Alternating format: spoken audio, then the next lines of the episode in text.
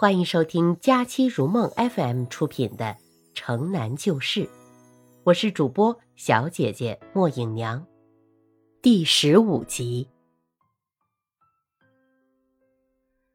你要是看见小桂子，就带她回来。我怎么知道小桂子什么样？她呀，秀珍闭上眼睛，想着，粉嘟嘟的小肉团子。生下来，我看见了一眼。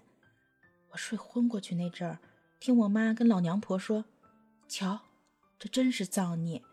脖子后头正中间一块青迹，不该来，非要来，让阎王爷一生气，用手指头给戳到世上来的。”小英子，脖子后头中间有指头大一块青迹，那就是我们小桂子，记住了没有？记住了。我糊里糊涂的回答。那么，他现在问我说的事儿记住没有？就是这件事吗？我回答他说：“记住了，不是小柜子那块青迹的事儿吗？”秀珍点点头。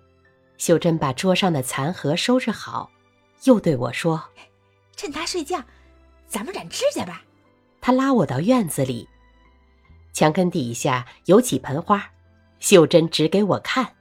这是薄荷叶，这是指甲草。他摘下来了几朵指甲草上的红花，放在一个小瓷碟里。我们就到房门口台阶上坐下来。他用一块冰糖在轻轻的捣那红花。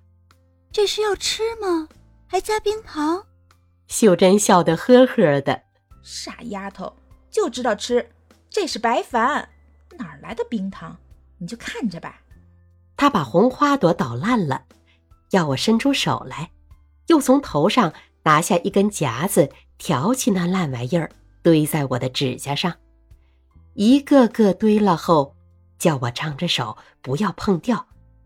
他说：“等它们干了，我的手指甲就变红了，像他的一样。”他伸出手来给我看，我的手。张开了一会儿，已经不耐烦了。我要回家去了。你回家非弄坏了不可。别走，听我给你讲故事。我要听三叔的故事。小声点儿。他向我摆手，轻轻地说：“让我看看他醒过来没有？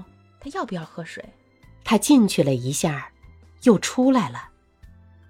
坐下后，手支撑在大腿上。托着下巴壳，忽然向着槐树发起呆来。说呀你！他惊了一下，嗯，好像没听见我的问话，但跟着眼泪掉下来了。还说呢，人都没影儿了，都没影儿了，老的，小的。我一声不响，他自己。抽抽噎噎的哭了一会儿，才又大喘了一口气，望我笑了。我就觉得在什么地方看见过秀珍这个人，这个脸。